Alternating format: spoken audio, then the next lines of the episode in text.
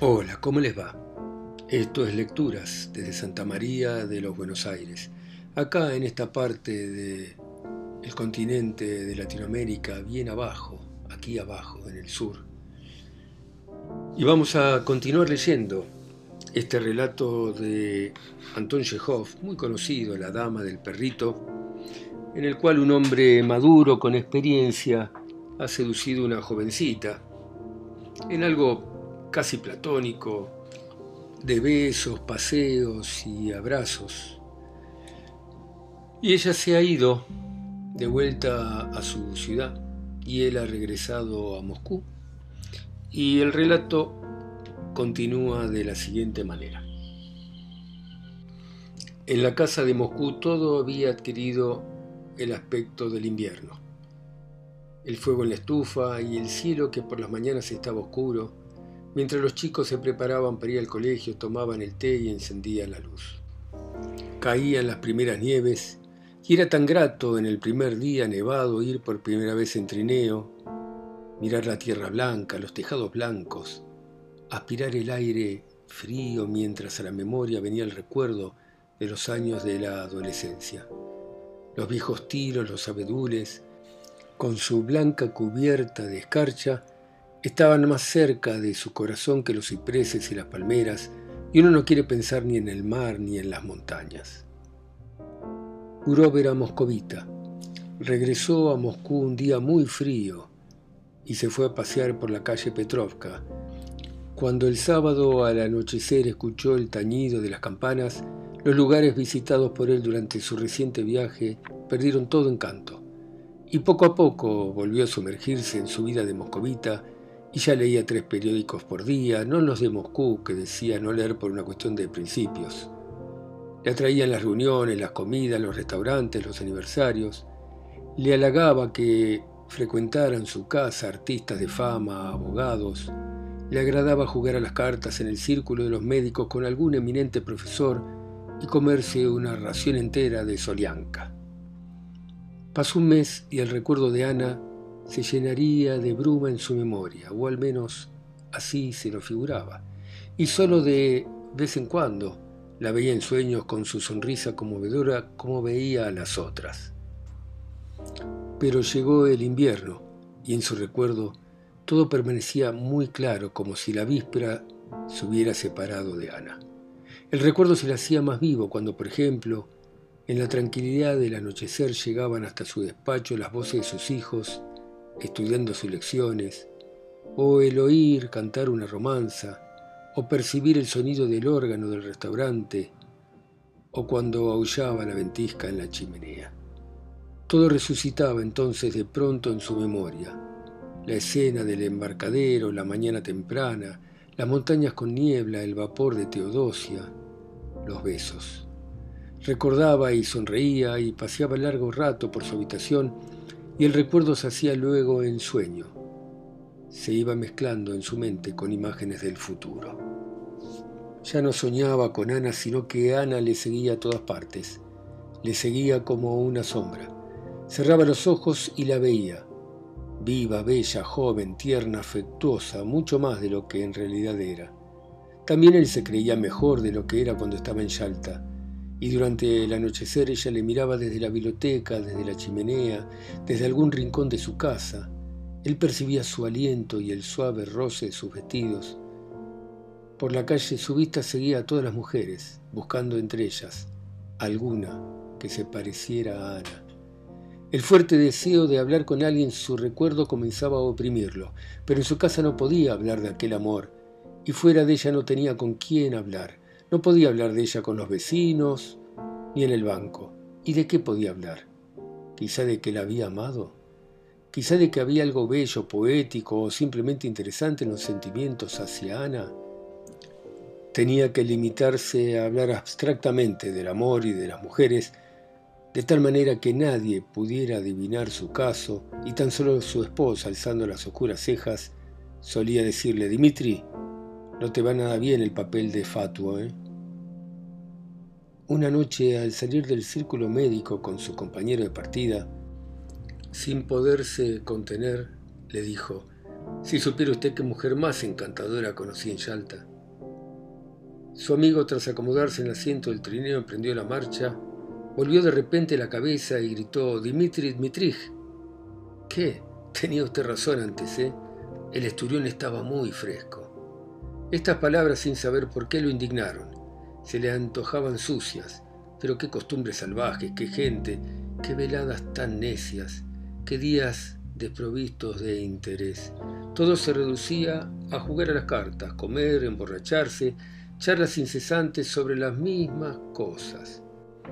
La mayor parte del tiempo se hablaba de negocios, se hacían discursos inútiles y las mejores energías se iban perdiendo en una vida absurda, sin sentido, sin alas, de la que no era posible escapar, como si uno estuviera preso en un manicomio o en una cárcel. Gurov indignado no pudo pegar los ojos en toda la noche y al día siguiente tenía un terrible dolor de cabeza. Las noches sucesivas también durmió mal. Permanecía de rato sentado en la cama o paseando por la habitación. Se aburría con los niños, se aburría en el banco y no tenía ganas de ir a ningún lado y no tenía ganas de hablar. En diciembre, cuando llegaron las fiestas, hizo preparativos de viaje y le dijo a su esposa que con motivo de unas gestiones en favor de cierto individuo tenía la obligación de ir a San Petersburgo, y entonces salió para la ciudad. ¿Con qué fin? Él mismo no sabía lo que hacía. Quería solamente ver a Ana, hablar con ella, mantener una entrevista con ella si era posible. Llegó por la mañana y ocupó la mejor habitación del hotel, un hotel con una alfombra gris en el suelo y el tintero cubierto de polvo sobre la mesa, adornado con un hombre a caballo que tenía la mano levantada con el sombrero y la cabeza echada hacia atrás. El portero le dio la información que él necesitaba.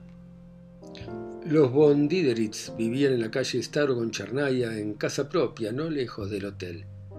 Llevaban una vida acomodada, una vida de lujo y tenían caballos propios, y en la ciudad todo el mundo los conocía. Dideritz, pronunciaba el portero. Gurov a paso lento fue hacia la calle Estaro con Charnaya en busca de la casa.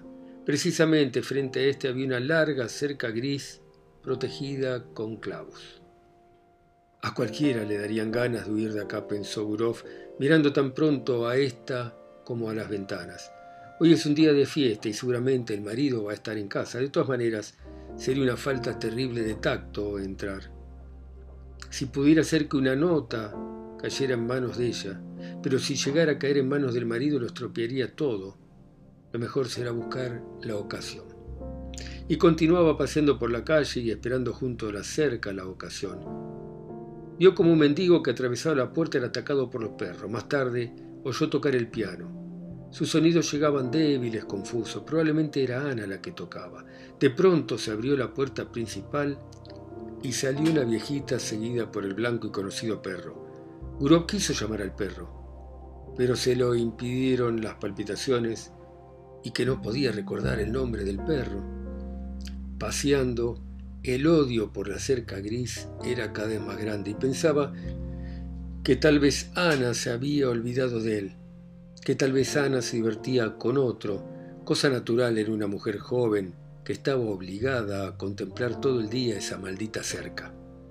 Regresando a la habitación del hotel se sentó en el sofá y estuvo un rato largo sin saber qué hacer. Después comió y pasó mucho tiempo durmiendo. Qué estúpido es todo esto, pensó cuando se despertó y la oscuridad de la noche entraba por la ventana. No sé cómo me dormí ahora, ¿cómo voy a hacer para dormir después? Sentado en la cama con una manta barata de color gris, semejante a la que se usaba en los hospitales, estaba enojado y se burlaba de sí mismo. Dama del perrito. Aventura. Acá sentado. Y pensó que a la mañana, en la estación, le había saltado a la vista un cartel que con grandes letras mostraba la representación de Geisha. Recordándolo fue al teatro. Es probable que vaya a los estrenos, pensó. El teatro estaba lleno. En él, como ocurre generalmente en los teatros, la niebla llenaba la parte alta de la sala sobre la araña. El paraíso se agitaba y en primera fila antes de empezar el espectáculo estaban de pie y con las manos en la espalda los petímetres del lugar. En el palco del gobernador y en el sitio principal Con una boa al cuello estaba sentada la hija del gobernador, oculta tímidamente tras una cortina y solo se veían sus manos. El telón se movía y la orquesta estuvo un rato afinando los instrumentos, mientras los ojos de Gurov buscaban sin cesar entre el público que ocupaba sus asientos. Ana entró también. Al verla tomar asiento en la tercera fila, el corazón de Gurov se encogió porque entendió claramente que no existía ahora, para él, un ser más querido y más importante. Aquella pequeña mujer en la que nada llamaba la atención, con sus pulgares impertinentes en la mano, perdida entre el gentío, llenaba ahora toda la vida. Era su tormento, su alegría, lo único que deseaba. Y bajo los sonidos de los violines de una mala orquesta pensaba en su belleza. Pensaba y soñaba. Con Ana y tomando asiento a su lado habría entrado un joven de patillas cortas, muy alto y cargado de hombros. Al andar a cada paso su cabeza se inclinaba hacia adelante en un movimiento de perpetuo saludo. Sin duda era su marido, al que ella en Yalta, movida por la amargura, había llamado sirviente. En efecto, su figura larga, sus patillas, su calva tenía algo de tímido y de sirviente. Su sonriso era dulce y en su ojal brillaba una insignia académica que parecía, sin embargo, la chapa de un camarero. Durante el primer acto el marido salió a fumar, quedando ella sentada en la butaca. Gurov que también tenía su localidad en la butaca, se acercó a ella y le dijo con voz forzada y temblorosa, Buenas noches. Ella alzó los ojos y se puso pálida. Después lo volvió a mirar, otra vez espantada, como si no pudiera creer lo que estaba viendo. Sin duda, luchando consigo para no perder el conocimiento, apretaba el abanico y los impertinentes. Ambos permanecieron en silencio, ella sentada, el de pie asustado, no se atrevía a sentarse a su lado. Los violines y las flautas que estaban siendo afinados por los músicos empezaron a tocar y de repente él tuvo miedo. Creía que desde todos los palcos los miraban. De pronto ella se levantó y se dirigió hacia la salida. Y él la siguió. Bueno, muy bien. Dejamos acá, espero que les esté gustando este relato, muy interesante, y vamos a ver cómo continúa esta historia, ¿no? Esta historia de amor. Chao, hasta la próxima. Gracias por oírme. Chao, chao.